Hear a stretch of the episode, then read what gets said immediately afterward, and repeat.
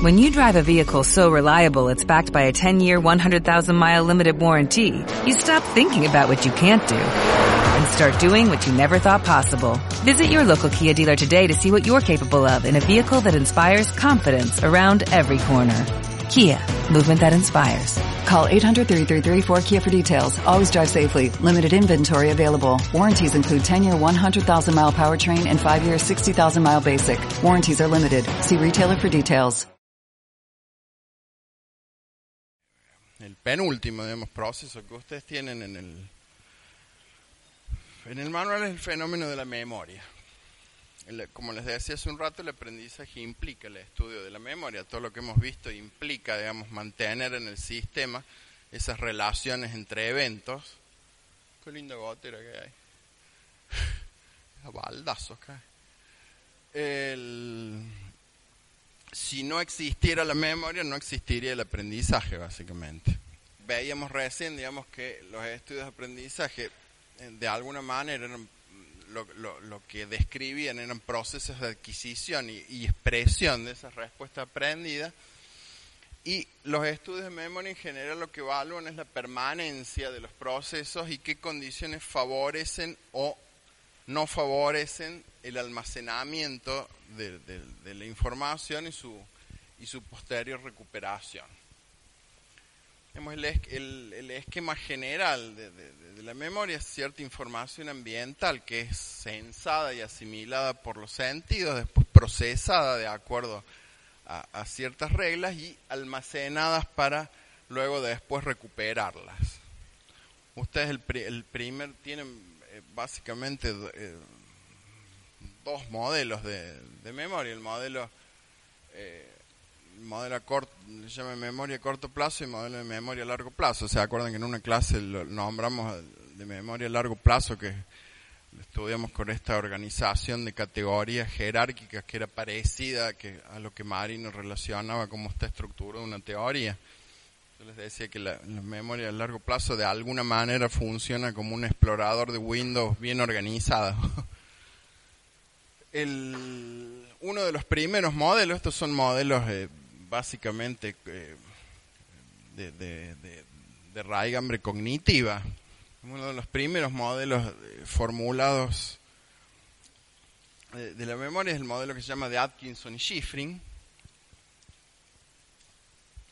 que prevé básicamente tres componentes. Primer componente que es un componente fugaz o, lo que se llama memoria sensorial, es un primer almacén que se supone crea copias exactas y fieles de los estímulos recibidos, como si fuera una cámara de fotos, pero es, pero es algo muy fugaz, digamos, el, procesamiento posterior que le da el sentido o el, o el significado de la información es el segundo almacén, que es el sistema a corto plazo o memoria de trabajo, se denomina. Y una información transformada y codificada de manera lingüística y tiene, y que tiene la característica de que si no, si no hay un repaso, decae y tiende, y, tiende a, a ser fugaz, a, evane- a evanecerse, digamos, a desaparecer. La información se olvida. Y otra de las características es que, ya la habíamos visto enganchado con, el con fenómenos en el modelo de atención que habíamos visto, es que es eh, la cantidad de unidades de información es limitada, a diferencia de la memoria a largo plazo, que se supone que el almacenaje es ilimitado. Y les decía que la memoria, ah, en, la clase anterior, que esta memoria a, corto plazo, working memory, mm, básicamente la información que puede manejar es entre 5 o 9 elementos. ¿Se acuerdan ese test de... eh, de los dígitos, les decimos que hacemos repetir cada, primero dos dígitos, después tres, después cuatro, después cinco. Bueno, esa es una forma de, establecer la, la, la cantidad de, de elementos que tiene. En general, la gente más, más de nueve elementos no, no va a poder repetir. Digamos, a no ser que use estrategias puntuales, digamos, como las parecidas a las que usamos con, con, con- bueno, ahora están, los- están los directorios de los celulares, pero si uno tuviera que recordar un número de celular, en general lo que hace es agruparlo de a tres. Entonces ahí podría digamos, podría transformar tres unidades de información en una sola. Entonces ahí podés ampliar de alguna manera la, capacidad mediante alguna estrategia de, de, memorización, pero sin que medie eso, digamos, los, los, las unidades informacionales van entre 5 y 9 elementos. Y la memoria a largo plazo, es una de las características, es que se supone que es ilimitada y que no, no sufre, es, relativamente indeleble, digamos, no sufre atenuaciones con el paso del tiempo. Y eso tómenlo con pinzas, porque hay fenómenos eh, que se llama reconsolidación, que supone que cada vez que uno evoca una memoria a largo plazo hay una ventana temporal donde esa memoria sí puede ser, sí puede ser manipulada, sí puede ser eh, cambiada inclusive.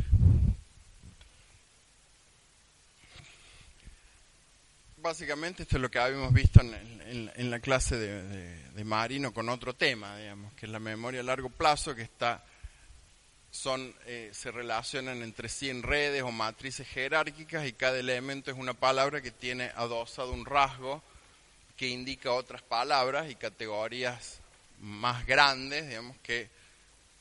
¿Se acuerdan de eso que lo habíamos visto? No vamos a inundar en cualquier momento si, uno, si, uno se le, si uno se le representa la categoría seres vivos, digamos, se van a activar todas las subcarpetas, digamos, que están a la derecha, básicamente. Como si fuera, como les decía recién, como si fuera un, un explorador de Windows. Y eso hace, digamos, que cuando uno tenga que incorporar elementos a esa matriz, esos elementos se incorporen ya en esa red. Digamos, uno no tenga que generar uno nuevo y por eso se supone que la capacidad puede llegar a ser puede llegar a ser ilimitada. Eso es lo que les expliqué recién. El, e, esta cuestión no es, no, no, es, solamente una cuestión conceptual, digamos, tiene, tiene, tiene investigaciones inclusive eh, yendo hacia el cerebro, digamos, que es, que es lo que pasa con esto. Hay estudios, digamos, se llaman estudios lesionales, digamos, de gente que ha sufrido lesiones a través de, imágenes cerebrales, que por ejemplo cuando hay un, hay un defecto en la denominación de objetos o de reconocimiento de distintas categorías, están relacionadas a lesiones diferentes también. Digamos, que, bueno, y, eh, no importa qué áreas son, digamos, pero pueden ser pueden ser disociadas neuroanatómicamente, digamos, ese tipo de, de, cuestiones. En cuanto a la historia, digamos, el, primero que, que, ustedes tienen nombrado, que es básicamente el primero que, empezó a estudiar el fenómeno de la memoria, es Ebbinghaus, que es el señor ese que tienen que, tienen puesto ahí, que básicamente lo que hace en, sí mismo, digamos, en esa época se podía hacer eso, digamos, lo, se podía uno, uno tomar a sí mismo como, como objeto de estudio, lo que hacía era aprender listas de sílabas sin sentido y bueno, y hace un montón de, de, juegos con eso, digamos, acerca de la persistencia de la, de la memoria de esas sílabas sin, sin sentido, del sobreaprendizaje de, de, de ese tipo de, de, ese tipo de sílabas, como que bueno, que al, al, al principio la cantidad de veces que debía releer la lista para poder decirle el índice de cuánto se había olvidado, por ejemplo, y hacía un montón de, de, juegos con eso, como, que más, que más la diferencia entre el número de lecturas iniciales de esas sílabas sin sentido y la cantidad de repeticiones era, era la medida de la persistencia de su memoria lo que hacía era leer repetidamente estas listas sin sentido, después dejar pasar un tiempo y después evaluaba cuántos elementos de la lista recordaba. Y si, si no recordaba todos los elementos, volvía a leer nuevamente las listas hasta que, eh, hasta que la leía con, con, con exactitud, digamos, hasta que recordaba todos los elementos. Después vio que en cuanto lo olvido, digamos, la tasa de olvido era muy, muy rápida al inicio, después se estabilizaba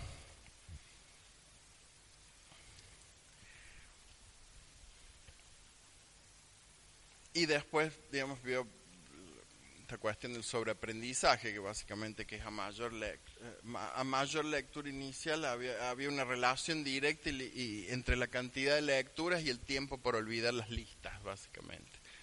De, eso lo más importante, digamos, el olvido. El fenómeno del olvido como un fenómeno, no, no como un fallo en la memoria, sino como un componente del sistema, básicamente. Como un, como un rasgo del funcionamiento de la memoria. Como la pregunta en después de Ebbinghaus, digamos, era si olvidar algo implica que esa, esa memoria no está o que la ruta de acceso a esa memoria es la que es la que no es la que no encontramos. Y el, la respuesta, digamos, que se dio posteriormente es la segunda, digamos, que si hay algún alguna memoria que, que está que está adquirida en algún lado está digamos, que es la ruta de acceso la que, la que de alguna manera es la que, es la que hay que encontrar. Y así, Tulving eh, es una de las, de las definiciones, digamos, de olvido, es decir, incapacidad para expresar una memoria previamente adquirida. En la época del investigador que nombramos recién se, se sostenía que, que esas memorias desaparecían y después, digamos, lo que se empezó a ver es que bajo ciertas condiciones esas memorias se podían volver a, volver a pescar, digamos, volver a expresar. Y Tulvin es el que formuló su principio que se llama principio de codificación específica, que es facilitar el recuerdo cuando la evaluación de la memoria es en condiciones similares de aquellas en que originalmente se adquirió.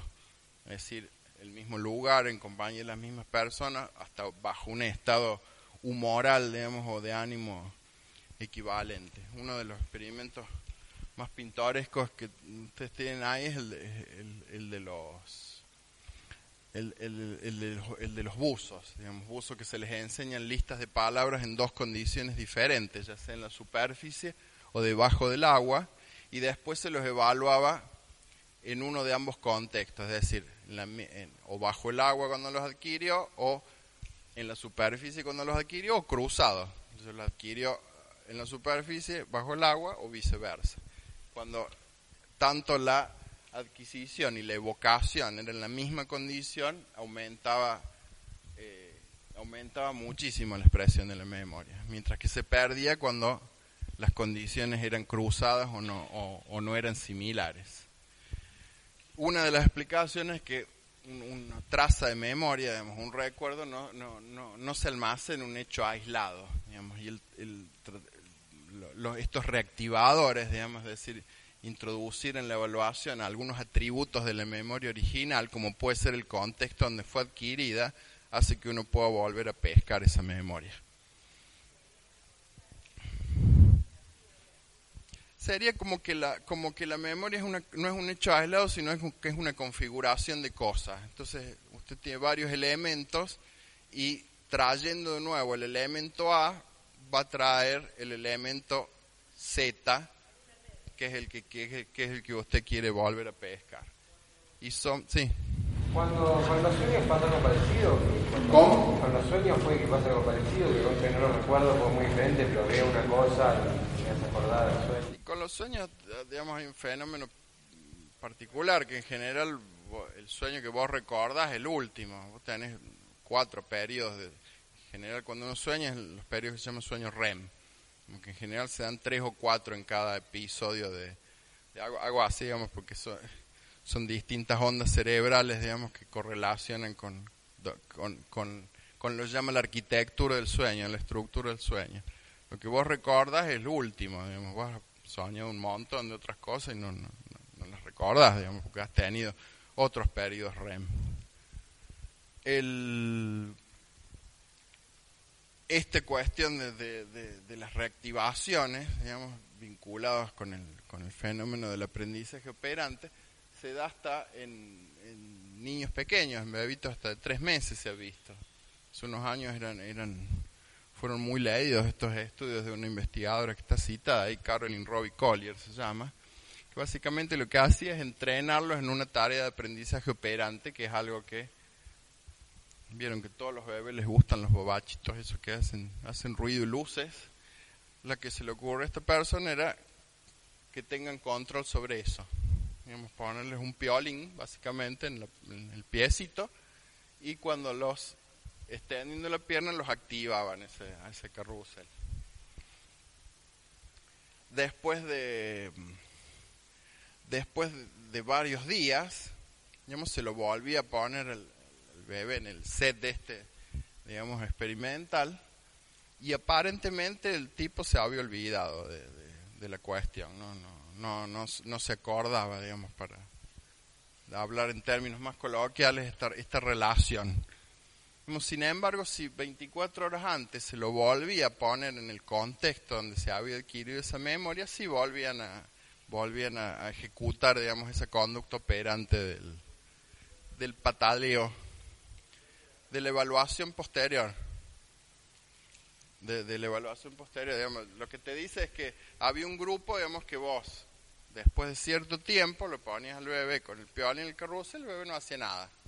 A otro grupo de bebés que antes lo habían puesto en la cuna, sin que haga esa conducta operante, digamos, de, eh, haciendo de reactivador de, esa configuración de memoria, ese grupo sí se, sí se acordaba de la relación operante y volvía, volvía a mover el pie para prender el, el, carrusel este de lucecitas y colores.